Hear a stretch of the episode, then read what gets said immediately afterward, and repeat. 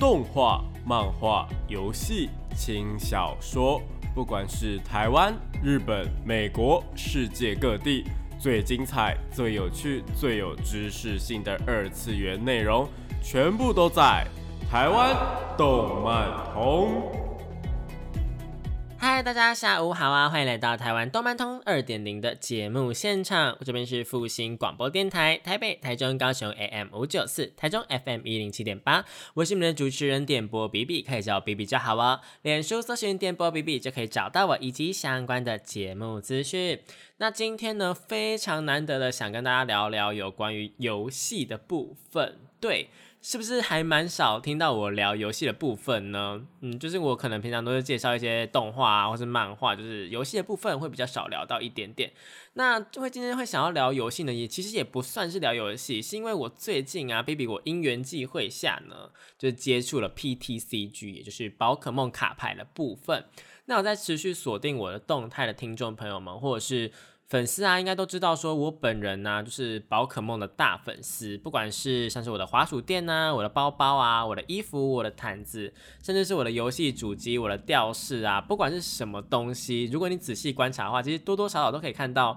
一些宝可梦的影子啦。只能说，就是我真的还蛮喜欢宝可梦的。所以今天前半段的时间呢，基本上会跟大家聊聊之后要出的宝可梦卡牌。以及接下来要推出的主机游戏《宝可梦传说：阿尔宙斯》啦。然后我们今天新闻的部分呢，也是特别挑选过的。今天的新闻也会全部都是宝可梦的新闻哦。如果你是宝可梦粉丝的话，是不是会觉得非常棒呢？那后半段呢，如果还有时间的话，也会聊一下宝可梦官方频道里面最近推出了一些还蛮可爱的小短片。其实他们陆陆续续都有推出还蛮多可爱的小短片的。嗯，算是形象广告的感觉吧，想跟大家分享。总而言之呢，今天就是宝可梦 Day，我们就赶快进入到我们新闻的部分吧。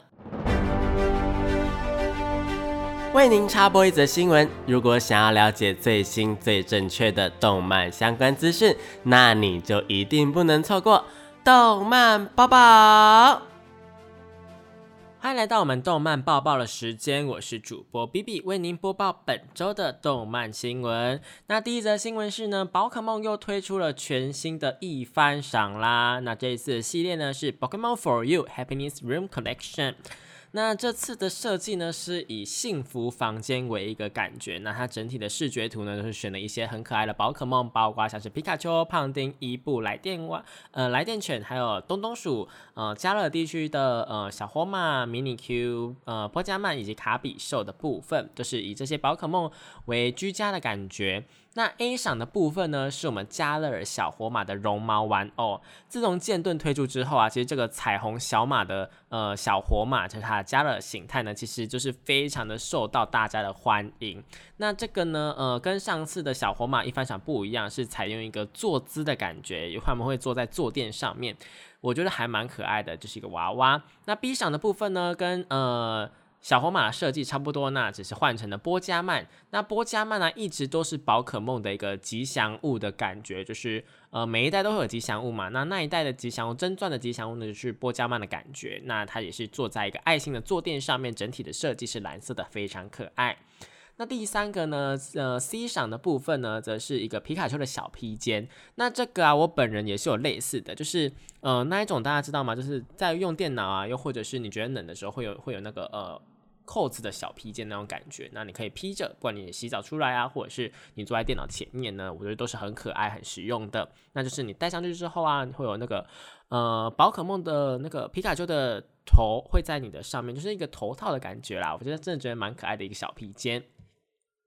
那第一赏的部分呢，我觉得其实是还蛮多可能大朋友会喜欢的，因为它是卡比兽的造型地毯。那这个东西呢，就是会让你营造一个回家的仪式感啊。你就是可能呃走进房间都要先经过卡比兽，这样一个会帮你营造一个很温馨的房间的感觉。那接下来呢，就是一些小奖项啦。一赏的部分呢，只是宝可梦的盘子。那盘子的部分呢，我自己是觉得有一点点太梦幻了啦，就是它整个都是粉红色调的，有一点点太嗯太少女的感觉。不过啊，这些小盘子都是设计成爱心形状，你拿去放一些马卡龙啊，又或者是小茶点，也是蛮不错的哦。那 F 赏的部分呢，就是宝可梦的毛巾呐，就是总共有七种，那就是刚刚以上提到那些宝可梦，他们去做一些混合搭配。呃，也是蛮可爱的。那居赏的部分呢，则是金属吊饰。那金属吊饰呢，就是每个一番赏都会有，大家就自己看看他们的造型吧。好的，那以上呢就是呃这一次新推出的一番赏。那我们第二则新闻呢是宝可梦又有联名的眼镜啦。大家也知道宝可梦最喜欢做的事情呢，就跟各大的东西联名嘛。那这一次呢，他们跟 Jeans 这个呃眼镜品牌呢再次的联名推出他们的呃宝可梦的眼镜。那不管是皮卡丘啊、拉普拉斯，又或者是卡比兽呢，还有喵哇花，其实啊。呃，第一代的御三家呢，都这次都有出现，然后还有一些比较呃可爱的眼镜的部分。那他们这次啊比较特别的是呢，以往的合作啊，以往的宝可梦的眼镜的合作，可能都只有推出大人的。那这一次啊，他们针对小朋友又做了一个不一样的调整。小朋友的部分呢，也是有他们比较儿童的眼镜，那会有一个轻量化的设计，以及更可爱的设计，这样。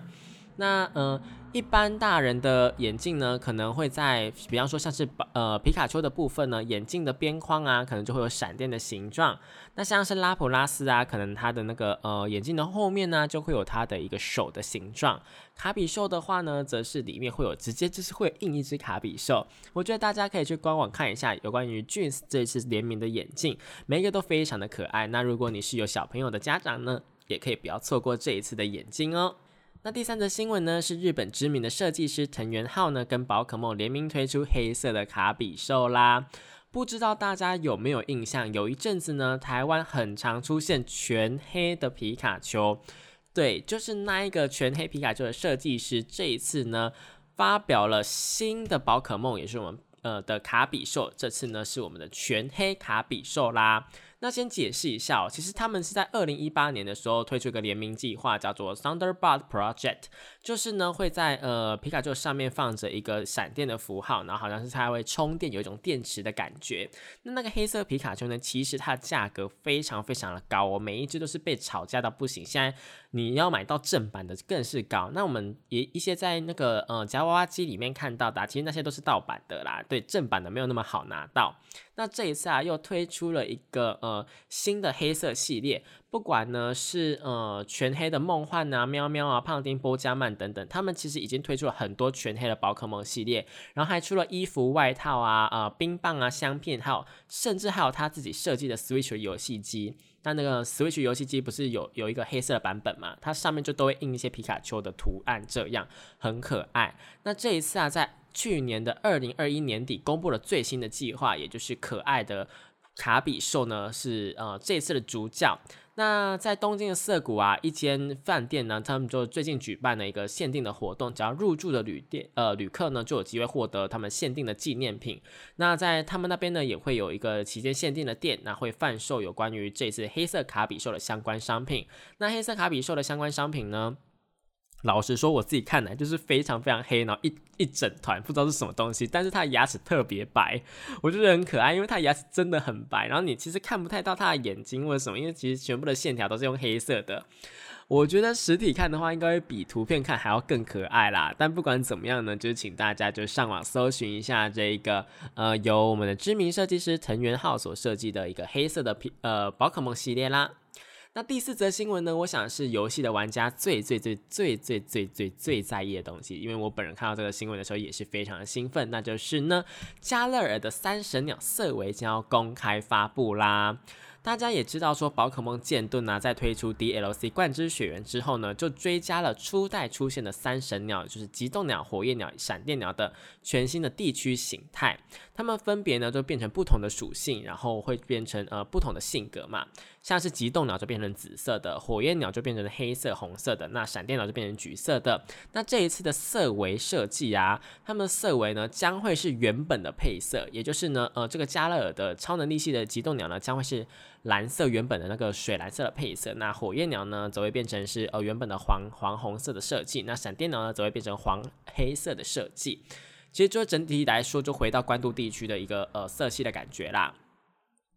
不过呢，他们这次是呃加了的确三神鸟，那这个三神鸟就是第一次发布哦。不过这个发布跟以往不太一样，不是你只要有呃输入序号或者是拿到序号就可以拿到的，而是呢要在二月、三月、四月的时候参加宝可梦剑盾的 International Challenge，也就是国际挑战赛啦。那你如果要参加的话呢，就可以免费获得加了三神鸟的异色版本。那呃分别是呢，在二月参加可以拿到极冻鸟，在三月参加可以拿到闪电鸟，在四月参加可以拿到火焰鸟。那必须要完成三场比赛，不管你是输还是赢呢，都可以拿到。所以我觉得呢，对剑盾的玩家来说是非常好的。那要怎么报名呢？只要进入到宝可梦剑盾的画面之后，点选他们的 VS 菜单，然后呢选择战斗体育场的选项以及在线比赛的选项，然后搜索官方比赛就可以完成报名喽。请大家就是记得要在二月、三月以及四月的时候赶快去报名参加，这样才能够拿到这个色维的三神鸟哦。我比比我自己也会去参加。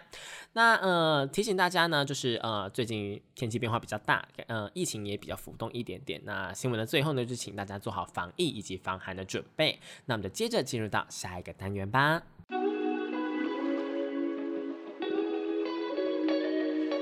少年少女、热血感动、悬疑推理、恐怖血腥、寓教娱乐、恋爱放闪、BL、GL，各式各样的动漫作品推荐，全部都在动漫推推。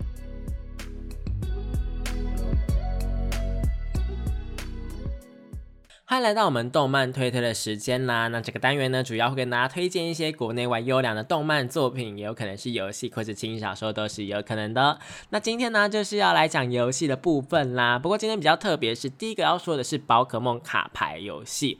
我不知道大家就是呃知不知道说呃在二零一九年的时候呢，其实宝可梦集幻式卡牌呢正式的进入到台湾，其实也不算是正式进入台湾，而是应该算是重新回归。因为在还蛮早之前呢，宝可梦卡牌其实是有正版授权，那时候还是神奇宝贝，神奇宝贝的卡牌是有正版授权在台湾发售的，而且是可以拿去打的。如果你现在还有那个卡牌的话，其实是可以卖到还蛮高的价钱的，因为那就是有收藏价值的。那这一次啊，他们重新回来之后，其实，在在台湾造成了一个我觉得还蛮大的旋风的。那时候大家就是因为在超商可以买到嘛，然后台湾的配率又蛮好的，就是你那时候一打开，就是基本上一定会有一张亮的这样。所以呢，这个卡牌就在那时候造成轰动，然后很多收藏家都喜欢，然后台湾也正式的开始有一些官方的比赛，然后有一些官方限定的活动这样。然后就是在宝可梦的粉丝之间呢，还有卡牌游戏的爱好者之间呢，变成了一个蛮热门的游戏。那这个呃详细的游戏规则啊或者什么的话呢，我们之后就是如果大家对这一集的反应还蛮热烈的话呢，我们之后就会做一集来讲解这样。不过呢，这个卡牌游戏啊要怎么玩呢？其实它是嗯，我觉得任何的卡牌游戏都是啦。任何的卡牌游戏都是有一个呃复杂的规则，你要怎么去对弈，然后有哪一些，比方说像是 Shadow Verse 他们可能有职业，那炉石战记呢，他们也有职业，然后会去搭配一个主战者啊来做使用。这样卡牌游戏呢，其实有非常的非常多的策略以及他们收集的要素。那我觉得卡牌游戏最吸引人的部分就是这个收集要素啦。毕竟，呃，你今天花四十九元，然后你可能开在便利商店随便买一包，然后就开到很高很高价值的卡片，大家都想要的卡片的话。你是不是就会直接入坑了呢？至少我自己的话是会啦，就是我会觉得哦，我是不是天选之人？我是不是呃，就是适合玩这个游戏这样。那我这次会去接触到呃 PDCG 的部分呢，是因为说，就是嗯，大家应该也都知道，我这阵子就是大概一个月前搬来了台北，那展开了一个新的新的形态的生活啦，就是边工作边边做一些其他事情这样。那呃，其实宝可梦卡牌在刚推出的时候我就很想玩，只是我当初是在呃南部地区，那南部地区他们其实呃比较少，讲实话就是比较少卡店，就是卖卡牌的店，然后也比较少朋友在玩这个东西，所以那时候呢，我会比较难去嗯做一个游戏的体验，就我游戏体验会比较差，因为可能没有玩家，或者是没有人教我，或者是。店家比较少，所以就会觉得比较难玩。那这次上来台北之后呢，台北其实还蛮多呃店家，不管呃双北地区啊，应该说北部地区还蛮多店家，宝可梦卡牌的店家，然后有蛮多官方的活动，也好什么道馆赛可以去打。那呃就是增加了我的游戏体验，也让我真的入坑了。也是要感谢那个宅道出游的 宅道出游的宅逼，就是。疯狂拉我入坑啦，好不好？我们就感谢宅逼的部分，对，又提到他了。那这一次啊，也是算是被宅逼推坑完之后呢，就跟着他一起在呃玩这个宝可梦卡牌。那呃，现在要跟大家讲的情报呢，就是在一月二十八号，也就是农历年前，对我觉得宝可梦很会做。等一下要讲的阿尔宙斯呢，是在一月二十八号发售的。然后这个宝可梦新系列他们的第九弹卡牌呢，也是在一月二十八号发售的。就所有东西全部都挤在一月二十八号。那一月二十八号之后是是什么呢？对，一月二十八号就是礼拜五嘛。那那个你上完班或者上完课之后下课，然后下班。就是迎接农历假期了，所以一月二十八号是一个什么样的时机呢？就是你会有非常多的时间可以去研究你的新卡牌，或者是去玩你的阿尔宙斯游戏，我觉得非常的棒。那这是 S 九啊，他们新推出了一个星星诞生的一个补充包。那这个星星诞生的呃，大概是我觉得是跟那个阿尔宙斯呢有一个联合。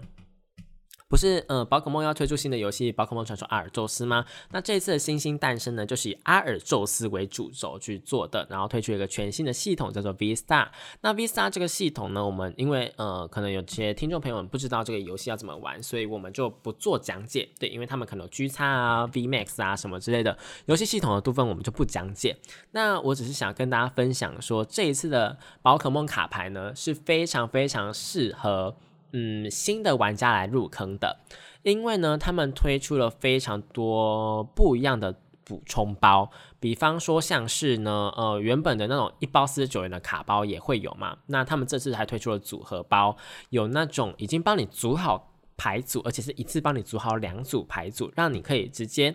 买回家之后，就算你是从零开始，也可以跟朋友一起对战，因为里面就有两副牌组，而且它所有需要的东西也都会帮你付的好好的。比方说呢，像是对战的时候呢，我们会有一张桌垫。那上面就有一些你牌要怎么放啊，然后还有规则的卡片呢，都会放在上面。然后他们还很贴心的附了个伤害指示物，也就是呢，嗯，你在玩卡牌游戏的时候，可能会有一些小道具啊，比方说些骰子啊、硬币啊，然后一些标记物啊，那些呢也都会附在这个里面。那我觉得这个呢，这个组合包买起来的话是非常非常适合新手的，再加上它有出一个高级的扩充包，这高级扩充包啊，就阿尔宙斯为主轴的那。你进去，呃，你买了之后呢，里面还有二十包卡包，然后呢，还会有一些基本的一定要有的牌，然后还有一些一些精美的，算是新系列才有的一个，呃，也是一个标志物的东西啊。大家应该知道吧？就是玩桌游的时候会有很多小道具嘛。这次还会附赠一个还蛮精美的小道具，我觉得还蛮可爱的。然后啊，最最最让我想要跟大家讲的，其实并不是卡牌的部分。因为我其实自己本身也是一个新手玩家，所以卡牌的部分我也不是到说呃什么招式啊或者什么牌很强，虽然说大概知道，但也不会到呃真的非常厉害。只是啊，他们这次的设计真的太可爱，他们推出了三个球罐，就是大家也知道宝可梦不是有宝可梦的那个球嘛，就是精灵球嘛。那他们这次做了三款精灵球的那个罐子，那就是你买了之后就是一颗球，然后里面放了新的卡包跟。限定的卡片这样，那里面的卡片，我觉得如果我们大家没有玩卡牌的话，虽然说不重要，那没关系，那些卡片没关系。但是那个罐子真的很精美，很棒，就是它是一个宝可梦球的样子。那有普通的精灵球，也就是红色、白色那个，跟一个那个高级球，就是黑色的，然后有黄色线条，还有那个呃仙机球。仙机球可能没有在玩游戏的人，只看动画的人可能比较少知道。那先机球它在游戏里面其实就是一个你。刚开始遇到怪兽的时，呃，怪物，怪物，你刚开始遇到宝可梦的时候，在野生遇到宝可梦的时候，你要抓它，不是我们通常都要先去打它，又或是就让它变得比较弱一点点，我们再抓它会比较容易嘛？那先机球的部分呢，就是你直接投就可以了。你一遇到它，你越快投，你那个回合数越少，你越快投，它捕捉几率就越大。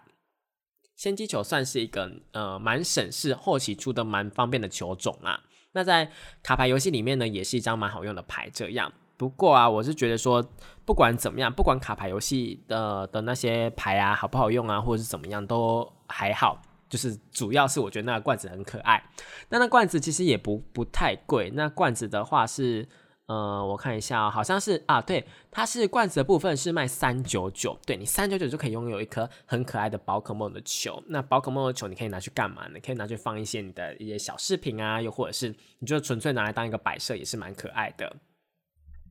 其实他们呃出，我觉得我记得宝可梦出了还蛮多那种宝可梦球的精灵球的一些摆饰，像是我自己之前啊就有买过那种糖果的精灵球，那它里面有糖果之外，它那个精灵球设计真的很棒，是它虽然是圆形的，它后面有个扣环，你可以真的像是小智他们一样，就是把它扣在你的皮带上面或者是你裤子上面，那个小小的精灵球是我最喜欢的一个精灵球的设计。因为像是，嗯，如果在看动画，应该知道说他们是不是原本都是很小很小的一颗球，然后你按一下它就会变大，然后再丢出去就可以叫宝可梦出来。那那个设计会挂在你的腰上面的设计呢，就是小颗的宝可梦的球。那这一次卖的呢是大颗的，而且我觉得很有质感的是，它的那个嗯宝可梦的球做的并不是很塑胶的感觉，而是有一个雾面的感觉。但这个雾面的感觉啊，就是让它的我觉得整体的嗯质感变得还蛮高的。所以说，如果大家有兴趣对这个宝可梦的呃卡牌，不管是对宝可梦卡牌，又或者是纯粹想要收集这个精灵球的部分的话，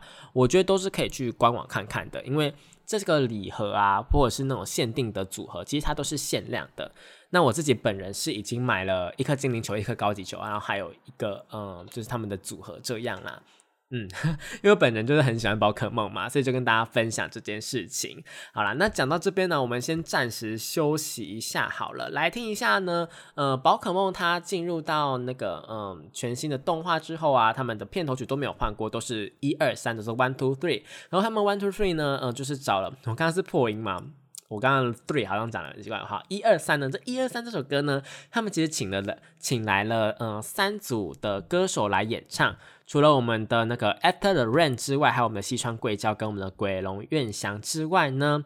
我今天想要先播放的是第三版，是由我们的卡拉盖西买，也就是我们的炸鸡姐妹，来自乃木坂四十六的深田惠梨花以及松村沙友里所演唱的一个女生版本的 One Two Three，我们就来听听看吧。欢迎回到台湾动漫通的节目现场，这边是复兴广播电台台北、台中、高雄 AM 五九四，台中 FM 一零七点八，我是你们的主持人点播 B B。那刚刚那一首歌呢，是宝可梦的动画旅途的第一首片头曲，应该算是第三首啦，就是他们都是同一首。那是由呃卡拉克西麦，也就是我们的炸鸡姐妹所演唱的 One Two Three，是不是跟呃一开始的版本的 One Two Three 好像不太一样呢？就是比较。一个呃可爱的感觉，虽然说第一个也蛮可爱的，第一个充更是充满了朝气。那第三个呢，则是比较嗯，我觉得是比较梦幻、比较可爱的感觉啦。好，那总之呢，刚刚我们上一段呢，跟大家聊了有关于宝可梦卡牌的部分嘛，有关他们最新的一个卡牌的部分。那就是如果有兴趣的呃听众朋友们，或者是你是有在接触的人的话呢，其实建议大家就是赶快预购起来啦，因为数量真的是不多。好，那我们第二段呢，就是要来聊聊他们最新的游戏《宝可梦传说阿尔宙斯》啦。刚刚我们有提到说，它即将在农历年前推出他们的新游戏嘛，就在一月二十八号的时候。那 B B 我啊，其实看了非常多有关于阿尔宙斯的游戏的宣传影片，以及他们的一些官网的情报。那呃，想要跟大家说说，就是呢，不知道你们会不会觉得，就是不知道要不要买，因为这一次游戏它其实跟以往的设计完全不一样，不一样的地方在哪里，以及他们改了哪些东西，跟以前的差异有哪些呢？这些我都会呃一一的来跟大家稍微稍微讲一下下，那也会说我自己私心想要玩的哪一些点是什么哦。那首先呢，在呃游戏的方式上面，其实跟以往差很多，就是。以往啊，以往的宝可梦游戏，不管是 Game Boy 啊，又或者是 GBA 啊，又或者是到 NDS 到 Switch，他们其实每一代，从他们的火红绿版啊、皮卡丘版啊，到呃精英版，然后宝石版、真钻版、黑白版、XY 版，到新的剑盾版等等的太阳月亮也是。都是一样的模式，就是呢，我们今天呢会从呃一个城镇出发，然后打八个道馆，打几个道馆，有可能四个，有可能是岛屿这样子，就是拿了一些徽章之后呢。到呃最高那个地区最强的人，也就是四天王，又或者是联盟冠军的身边去跟他对战，然后变成新一代的呃联盟冠军，变成宝可梦大师，然后去收集图鉴啊，抓抓宝可梦啊，跟路上的呃训练家对战这样子。以往的游戏模式都是这个样子，除了那个呃有有一代是出那个宝可梦 Go 太阳呃伊布 Go 跟皮卡丘 Go 那一代呢，就是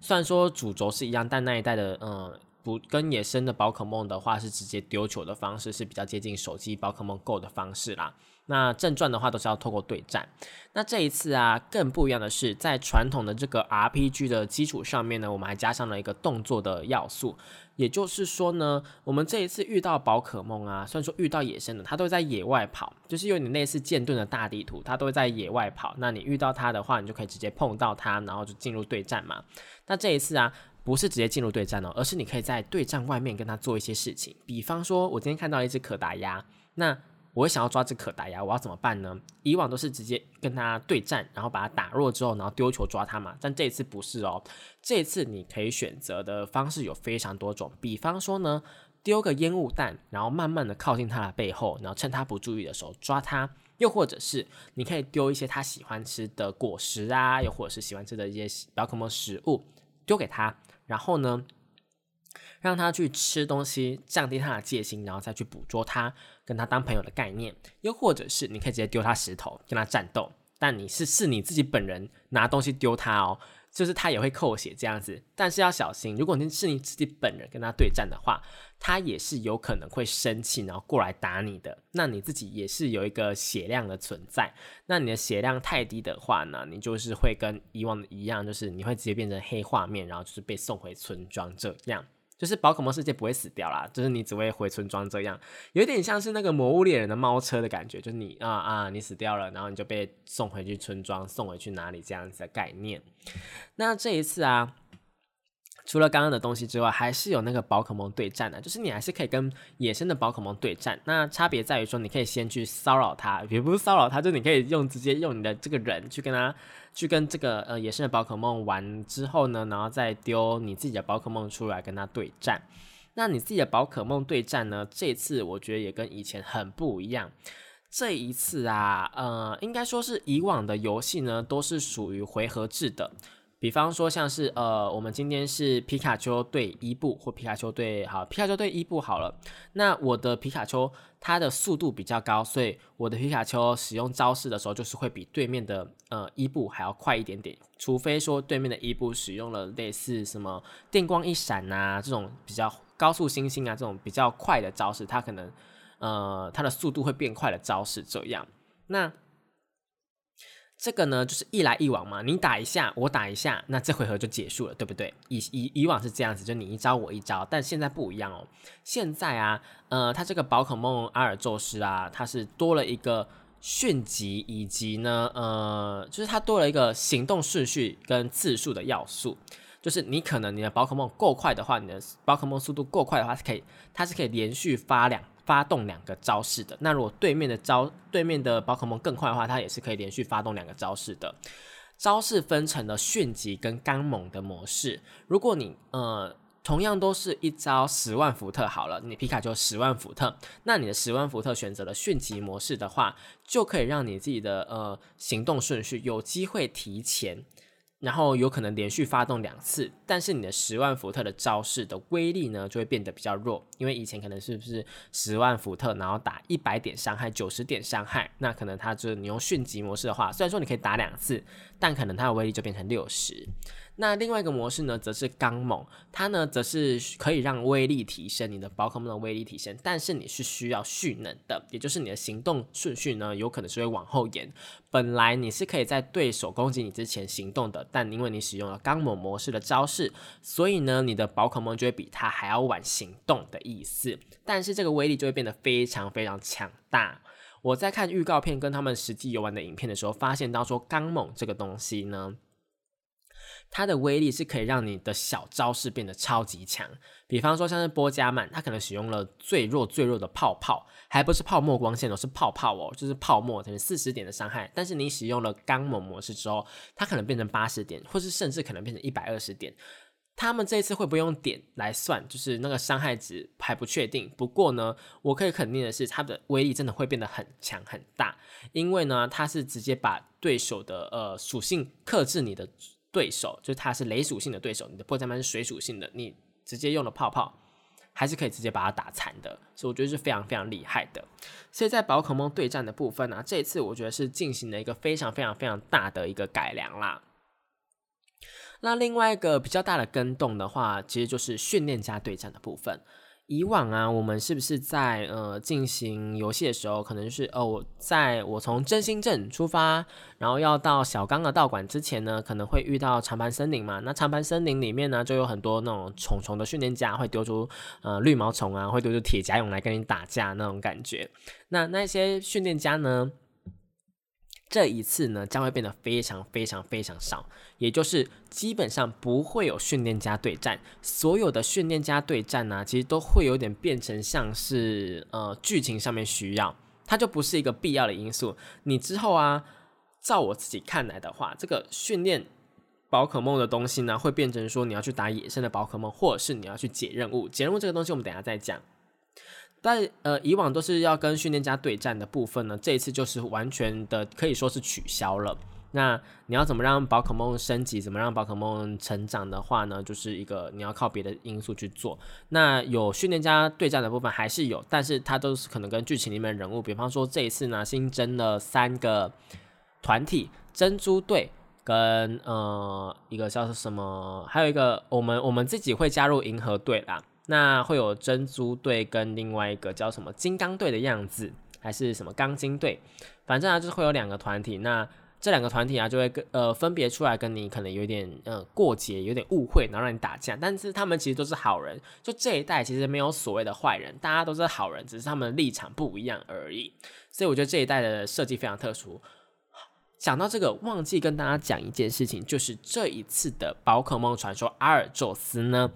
它的大前提是，他把时间轴拉到了整个很久很久很久以前的宝可梦时代，是一个遥远地区的时代，所以他们里面的人呢，都是穿着一个呃日本的古代服装，然后宝可梦呢也会是以前的模样，就是他们他们的地区形态会变成是有点类，我觉得应该不能够算是地区形态了。因为它是因为时间的关系，然后演化成我们现在这样嘛。那它这样回去的话，有点类似是时间形态的感觉。我自己觉得是时间形态啦，不过官方还是说是地区形态。反正就是会有呃以前出现的宝可梦，但它会是不同的样子这样。然后这一次啊，他们的呃冒险的地点叫做喜翠地区，也就是呢我们珍珠钻石的神奥地区的以前这样子，所以会出现一些神奥地区的宝可梦。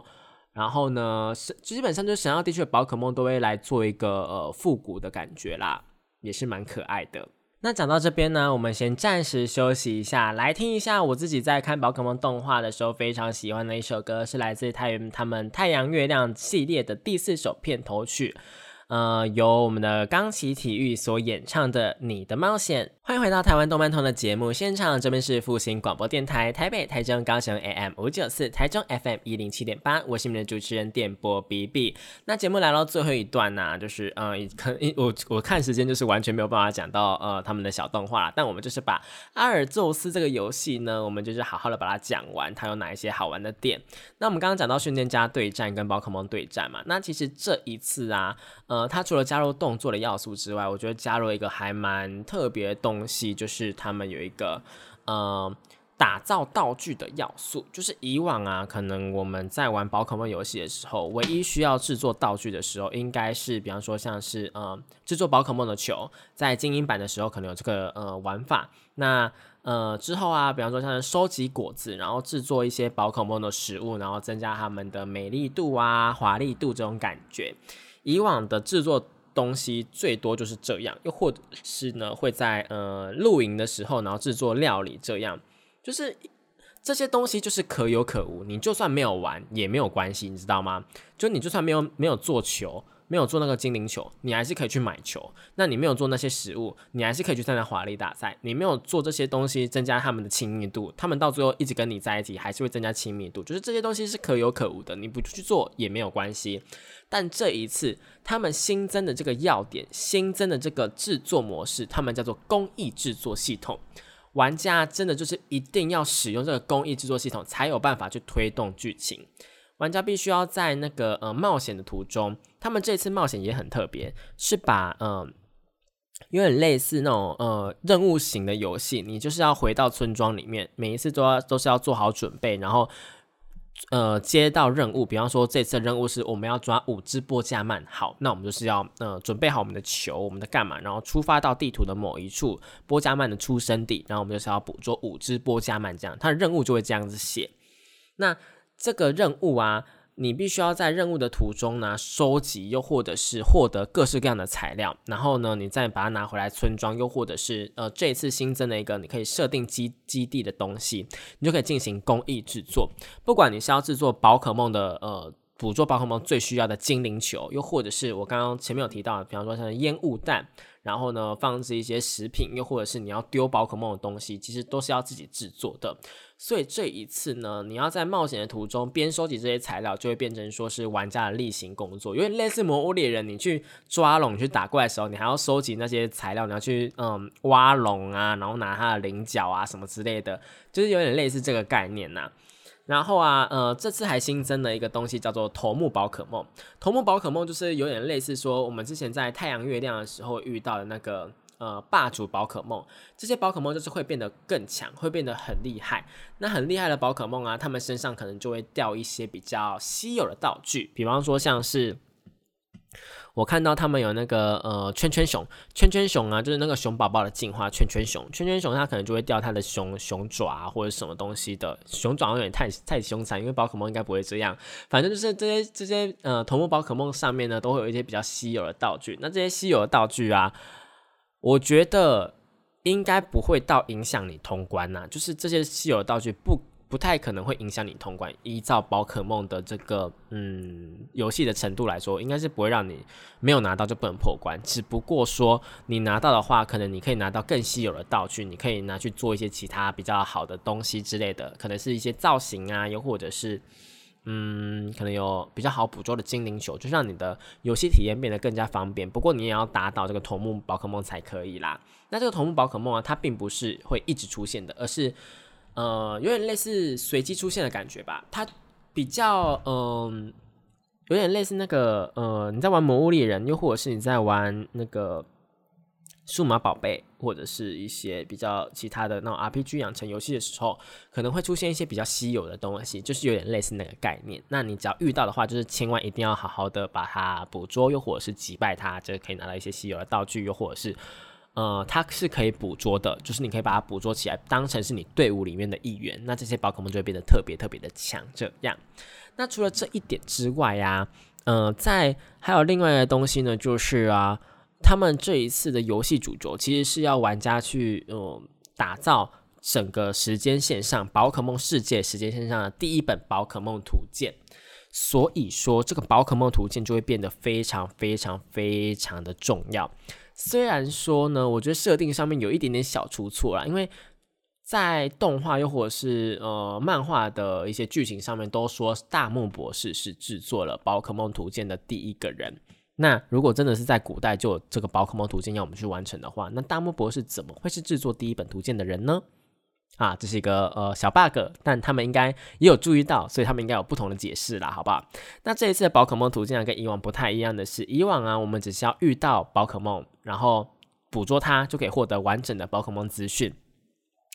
但这一次啊，是你要去捕捉之外，你可能你要完成它图鉴上面任务，才可以获得完整的东西。比方说，像是你可能要呃捕捉它二十五次。或者是拍照拍他二十五次，又或者是呢听他听到他的叫声二十五次，使用他的招式几次等等的，你需要完成一些任务才可以获得完整的图鉴呐。所以我觉得呢，对于说有那种收藏癖好又或是成就癖好的玩家来说，是非常的。嗯，吸引人的，只不过像我这种比较懒惰的玩家，就是想要体验结局或者是体验剧情的玩家来说的话，就会比较痛苦。就是我真的不想要完成这些东西，我真的是就是想要呃顺顺的过就好。那我所以我觉得说，呃，任天堂应该说是 Game Freak 他们就是宝可梦制作游戏的厂商，他们应该也是会考量到我这种玩家的想法啦，所以他们应该不会说强制说每个人都要一定要完成宝可梦图鉴才可以做到通关。至少一周末不用，那呃，只不过完成宝可梦图鉴一定会有好处啦。像是以往啊，你的宝可梦图鉴只要完成的话，就可以拿到稀有的道具。那稀有的道具呢，可能就会让你的呃宝可梦异色的几率变高。这样，我觉得呃完成不完成都是有一个嗯好处在的啦。那讲到这边的话，我觉得还有一些想要提的点，像是他们这次有一个纸娃娃系统，是跟剑盾差不多的，只不过比剑盾还要更多元化。你的发型跟你的服装那些都可以去做变化。以往呢，在那个剑盾的部分，虽然说发型可以变化，但是它并没有说什么及时的视觉图，它只是一个选项，然后让你去变换这样子。我觉得这一次的设计是更简单明了，然后更。能够打造出自己的花，呃，自己的花样、自己的造型，这样。再来呢，还有就是呢，他们这次有一个宝可梦的王跟女王，就是跟刚刚讲的同步宝可梦有点类似啊，只不过这个王跟女王呢是剧情上面的，就有点类似你这个嗯地区上面的神或者是神兽，然后你会去尊敬他，你会去敬仰他，会去呃崇拜他，会去就是对他保持着敬意。然后呢，有一些负责照顾他们的人叫做厂长，这些厂长呢，就是会跟呃去维护他们这些王的情绪、王女王的地盘等等的，就是会负责去协助他们。那跟这些宝可梦呢，他们去接触，就会变成说是剧情上面的必须的点，因为这些王跟女王啊，他们呢会变成说是你宝可梦骑行系统的一个呃伙伴。就是呢，比方说他们这次有出现地区形态的金角鹿是白色的，你就可以骑着这个白色的金角鹿去到处的呃跑啊、跳啊、呃冲啊，然后还有像是那个呃会有鱼啊让你骑，会有鸟啊让你飞这样子的一个系统，这样就是宝可梦骑行。那这个宝可梦骑行跟以往不一样的是，以往啊就算真的有骑行的东西，你真的可以骑在各种宝可梦身上，但是呢它就是只能让你做到移动，但这一次不一样，这次是可以让你。有一个跳跃的感觉，在上面动作，甚至是在上面，你骑着宝可梦，然后丢球丢别的宝可梦，也是可以做到的。对，这一次增加了非常多的动作要素，所以呢，我觉得这一点是好是坏，我就不敢确定，因为宝可梦以以往的玩家都是习惯 RPG 式，然后回合制的游戏，但如果今天突然要你们转行，转到去玩类似魔物猎人的感觉，你一定要在那个做各种动作，做各种精密操作，可能。你会有一点点手忙脚乱，又或者是你可能会玩呃变成三 D 晕，不知道怎么办这样。所以我觉得，如果你是想要挑战，又或者是你觉得你很喜欢宝可梦的话，阿尔宙斯可以买，阿尔宙斯可以玩，可以尝试看看。但如果你是会有那种呃，就是比较喜欢玩传统的，然后觉得说呃这个样子我可能不太行，我可能太多新的要素的话，你是可以观望看看的，就是看看网络上面一些勇于尝试的人他们的评价怎么样。但不管怎么样，我玩之后呢，也一定是会跟大家报告说我玩的状况怎么样了，因为我已经是预定好的状态了。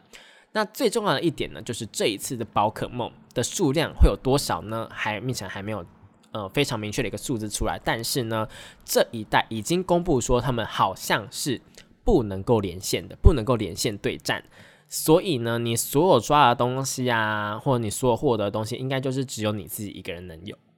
就是跟以往的宝可梦交换啊、宝可梦对战的感觉不太一样，会变成一个比较偏单机游戏的感觉。这一点呢，我觉得也是大家可以去斟酌考虑的一个点呐，好不好？那宝可梦阿尔宙斯的介绍，我觉得就差不多到这边结束了。那我们最后啊，就是一样也是播放一首好听的宝可梦的歌曲。那呃是什么歌曲呢？最后啊，我们就来一首比较纪念性的歌曲，是来自我们呃一样也是宝可梦太阳月亮的动画。是那个呃，他们的整个动画的第一首片头曲《目标神奇宝贝大师》的二十周年版本。那呃，这边是台湾动漫通二点零，我是 B B。我们下一次呢，一样是在礼拜五的下午跟你们在空中相会喽。那这是复兴广播电台，我们下次见，拜拜。